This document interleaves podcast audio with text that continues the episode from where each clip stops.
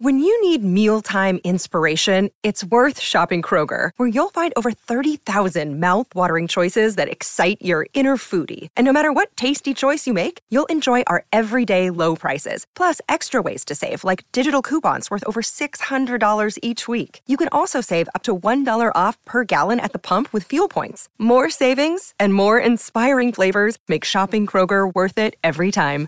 Kroger, fresh for everyone. Fuel restrictions apply.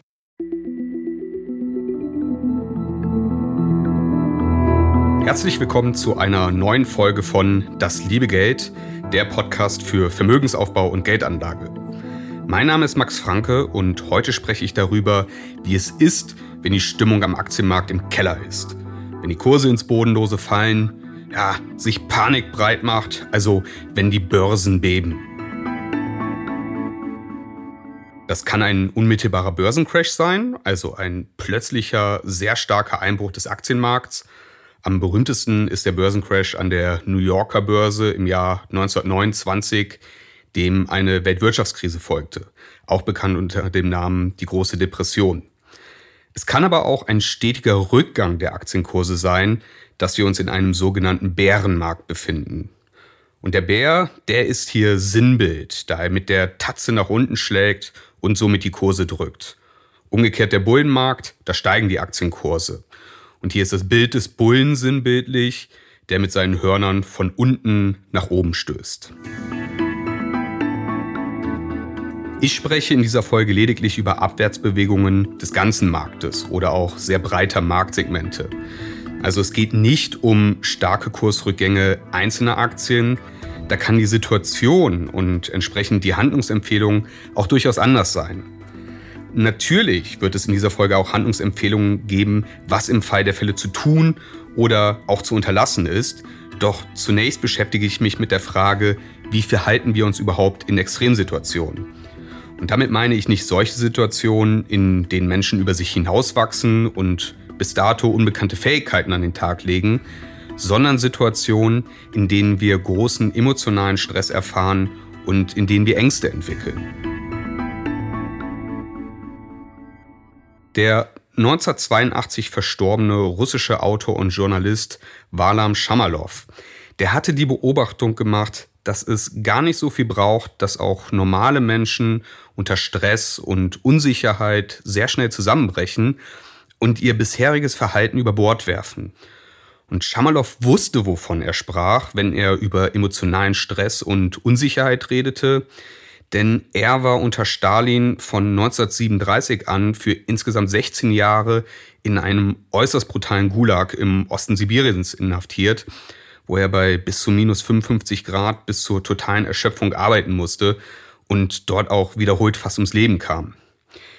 Der Autor Morgan Housel, der greift diese Beobachtung Schamalows auf und merkt an, dass auch wenn die Situation natürlich nicht vergleichbar ist und es eben nicht wie im Gulag um Leben und Tod geht, dass wir ähnliche Verhaltensmuster vorfinden, wenn Menschen ökonomischen Stress ausgesetzt sind und finanzielle Unsicherheit erfahren, ne, was vom Einzelnen auch durchaus als existenzielle Bedrohung empfunden werden kann. Siehe der Crash von 1929 und die große Depression, da haben sich viele Menschen ob ihrer Verzweiflung das Leben genommen. Aber auch abseits starker Crashs lässt sich festhalten, dass sich die Börse in Zyklen entwickelt. Auf dem Boom folgt die Abwärtsbewegung. Das ist ein Auf und Ab und das ist Teil des Prozesses. Marktschwankungen, die gehören dazu. Die sind ein zwar schmerzhafter, aber eben auch normaler Teil des Vermögensaufbaus. Wir sehen steigende Märkte, gefolgt von Euphorie, Übertreibungen und neuen Rekordwerten. Und auf dem Höhepunkt der Begeisterung werden wir im Freundeskreis und beim Friseur Aktientipps erfahren und äh, ja, da wird dann auch mit dem Zugewinn des eigenen Portfolios geprahlt. Und dann dreht sich die Stimmung, vielleicht ausgelöst durch eine Pandemie, durch Krieg, Terror oder eine Naturkatastrophe, und dann kommt es zum Crash.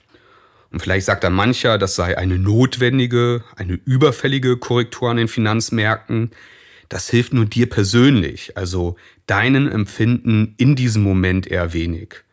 Na, wenn du dein Portfolio dahinschmelzen siehst, dann kann das für dich durchaus traumatisch sein.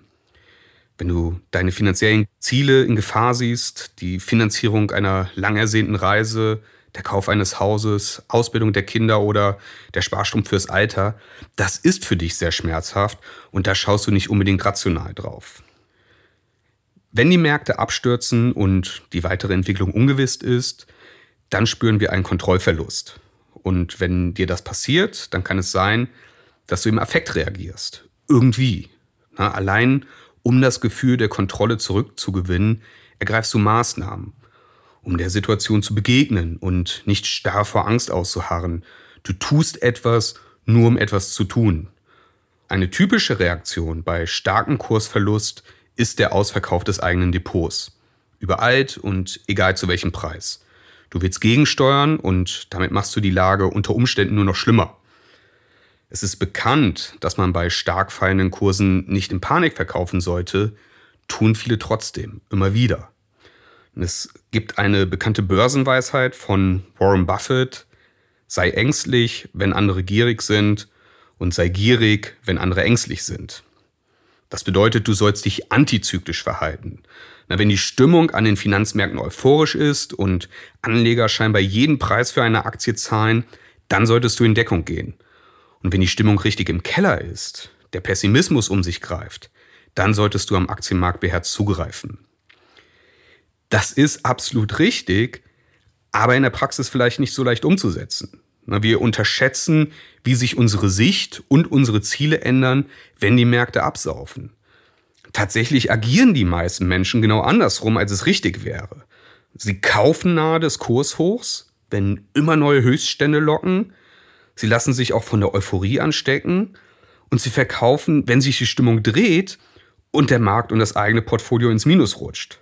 Das machst du ein paar Mal und dann hast du für dich abgespeichert, dass man an der Börse nur Geld verbrennt und du wirfst resigniert das Handtuch.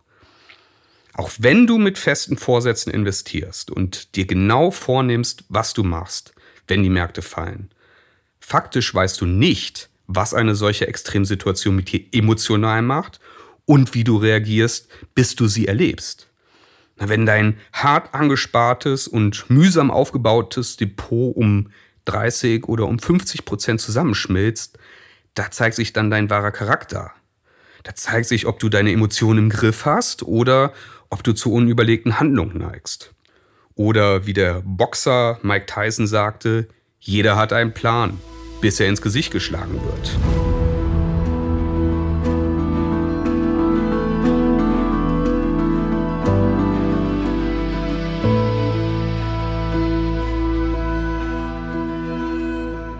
Ja, wir neigen ebenfalls dazu, die Vergangenheit zu rationalisieren. Und zu einem gewissen Grad ist dieser Blick auch zurück auch sinnvoll, ne, um zu lernen, was ist wirklich passiert. Kannst du aus dem Geschehenen Erfahrungen ziehen, die dich zukünftig bessere Entscheidungen treffen lassen? Wenn wir heute sagen, ja damals, während der Finanzkrise 2008, 2009, als die Kurse im Keller waren, da hätte man mal kaufen müssen, um vom anschließenden Kursaufschwung zu profitieren, das klingt im Nachhinein sehr logisch.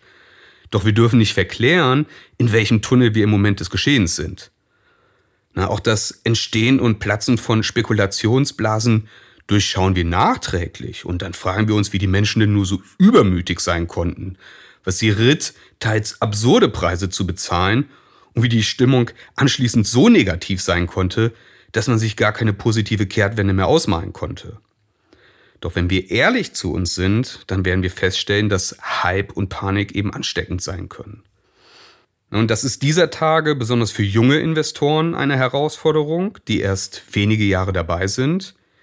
Die kannten bis dato nur den Bullenmarkt. Der lief seit 2010 mit zuletzt auch absurden Übertreibungen. Das Geld lag mit jedem neuen Höchststand gefühlt auf der Straße.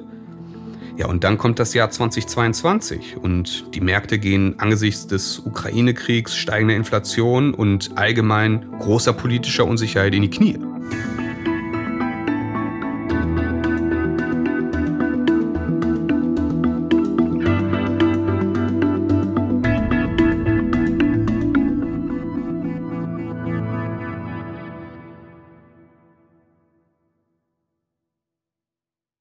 Was kannst du also tun, wenn die Börsen beben, wenn die Unsicherheit steigt.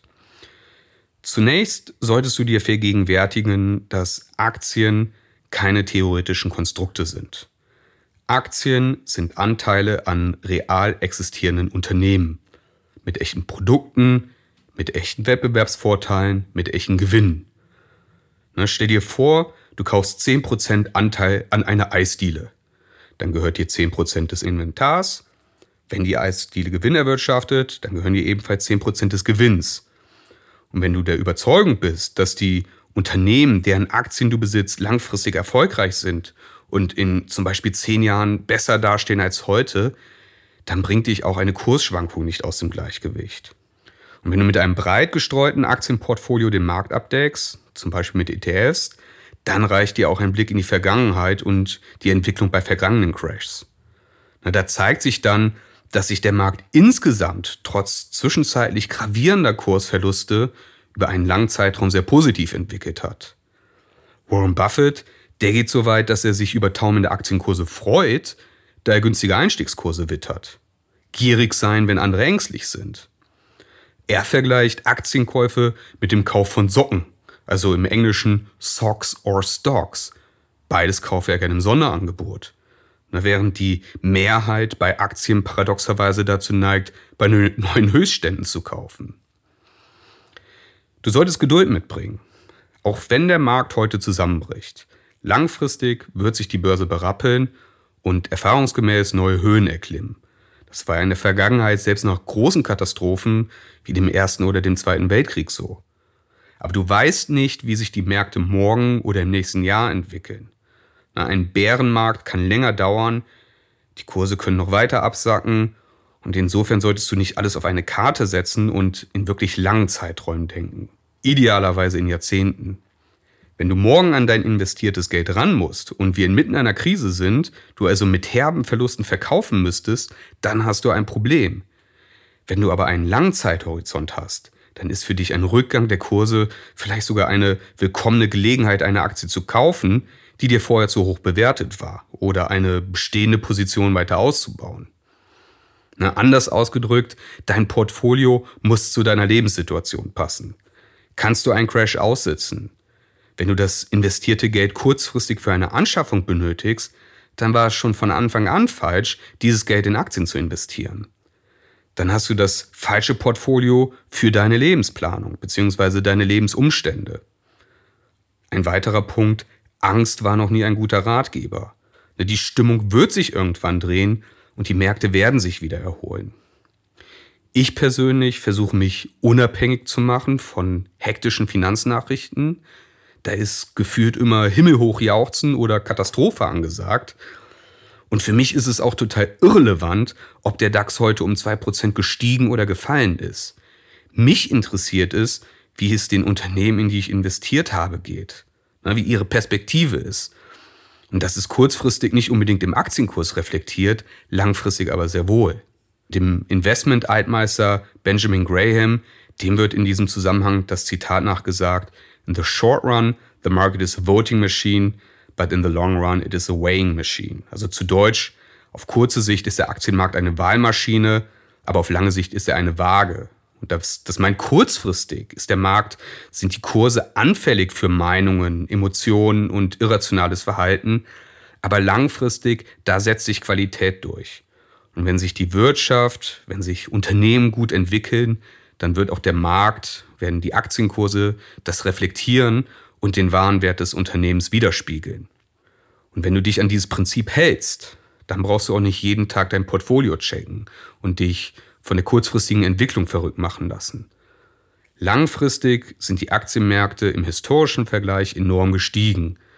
Wenn man allerdings reinzoomt, dann geht das tagtäglich ziemlich rauf und runter, was den Blick fürs große Ganze verstellen kann. Die New York Times, die hat 2015 eine Erhebung gemacht und demnach hatte der amerikanische Aktienindex SP 500 seit seiner Auferlegung im März 1957 an knapp 47 Prozent aller Handelstage Verluste eingefahren. Also fast die Hälfte. Und trotzdem haben die Tage mit Kursgewinnen die Verluste um ein Vielfaches kompensiert. Das Problem ist, uns Menschen plagen Verlustängste und ein finanzieller Verlust, der schmerzt uns doppelt so stark, wie ein Zugewinn Freude gibt. Und da ist es nur gesund, wenn wir nicht andauernd die Märkte verfolgen. Langfristig sind Aktien von der Rendite kaum zu schlagen und in einem diversifizierten Portfolio auch wenig risikobehaftet. Wir sollten aber die kurzfristigen Störgeräusche ausklammern.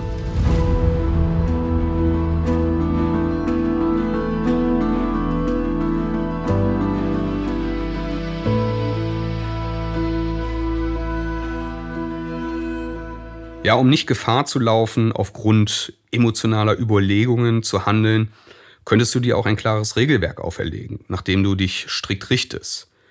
Eine Möglichkeit ist, dass du in festen Intervallen einen festen Betrag investierst, zum Beispiel immer zum Anfang des Monats investierst du dir die dir auferlegte Sparquote. Ne? Siehe Folge 1 über die ersten Schritte der Geldanlage.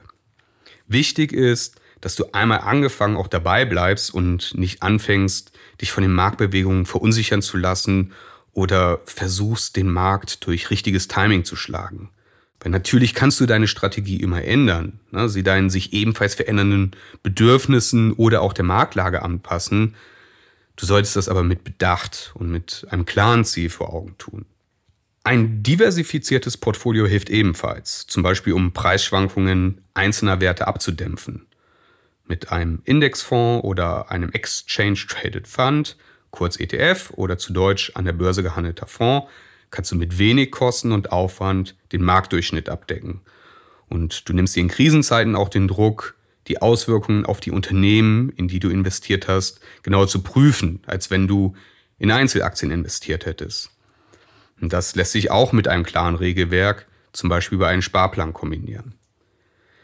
Manche Leute empfehlen Stop-Loss-Orders, zum Beispiel um erzielte Gewinne abzusichern oder mögliche Verluste zu begrenzen. Und mit einer Stop-Loss-Order wird automatisch der Verkauf eines Wertpapiers getriggert, wenn der von dir zuvor festgelegte Preis erreicht bzw. durchbrochen wird. Also ganz praktisch, du kaufst eine Aktie für 100 Euro und dann erreicht die Aktie einen Kurs von 120 Euro. Du bist also 20% im Plus dann könntest du einen Stop-Loss bei zum Beispiel 118 Euro setzen. Sprich, wenn der Kurs 118 Euro erreicht, dann wird der Verkauf der Aktie ausgelöst und du hättest einen Großteil deiner Gewinne gesichert. Du könntest auch einen Stop-Loss bei zum Beispiel 90 Euro setzen und so sicherstellen, dass dein Verlust bei einem Kauf der Aktie zu 100 Euro auf 10% begrenzt ist. Ich persönlich halte nichts von Stop-Loss-Orders Kursschwankungen, die können heftig ausfallen. Und da will ich als langfristig denkender Anleger für eine kurzfristige Preisschwankung nicht den Verkauf eines Wertpapiers riskieren bzw. anstoßen. Und damit würde ich nämlich unterstellen, dass ich den Markt schlagen kann, wenn ich nur die richtigen Ein- und Ausstiegspunkte finde. Dass ich abschätzen kann, wie sich die Kurse entwickeln. Das kann ich aber nicht, kann niemand und selbst bei einem einigermaßen richtig getimten Verkauf muss ich dann ja auch wieder den richtigen Zeitpunkt zum Einstieg finden. Na doch eben dieses Market Timing, das funktioniert nicht. Und auf lange Sicht ist es ungleich besser, einfach investiert zu sein, als dauernd zu kaufen und zu verkaufen.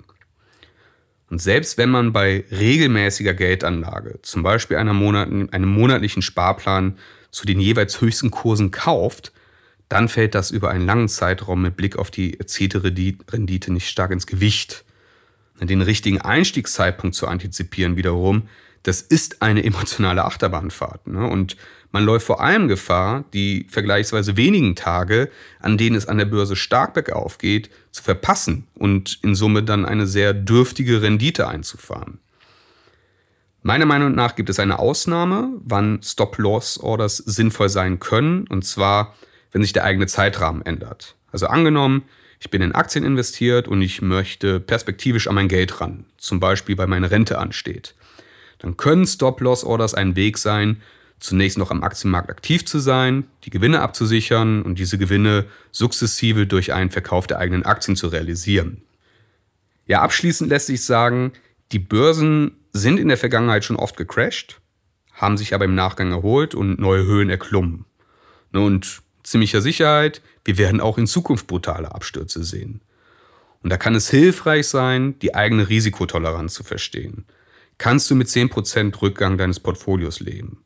Was ist mit 20 oder 30%? Letztlich musst du deine Emotionen akzeptieren. Du musst lernen, mit ihnen umzugehen. Und wenn du anfällig dafür bist, dass dich deine Emotionen leiten, dann musst du Strategien entwickeln und sicherstellen, dass den, deine Emotionen kein ungewolltes Handeln auslösen. Die Euphorie, der Hype ist ebenso ansteckend wie das Teil der Tränen. Und es liegt an dir, dass du dich davon nicht anstecken lässt. Ja, das war eine weitere Folge von Das liebe Geld. Vielen Dank, dass du eingeschaltet hast. Ich hoffe, es hat dir gefallen und dass du den ein oder anderen Gedanken für dich mitnehmen konntest. Ich würde mich freuen, wenn du diesen Podcast abonnierst, fleißig bewertest und deinen Freunden davon erzählst. Schreib mir gerne deine Fragen oder Anregungen per Mail an geldpodcast.gmail.com. Bis zum nächsten Mal.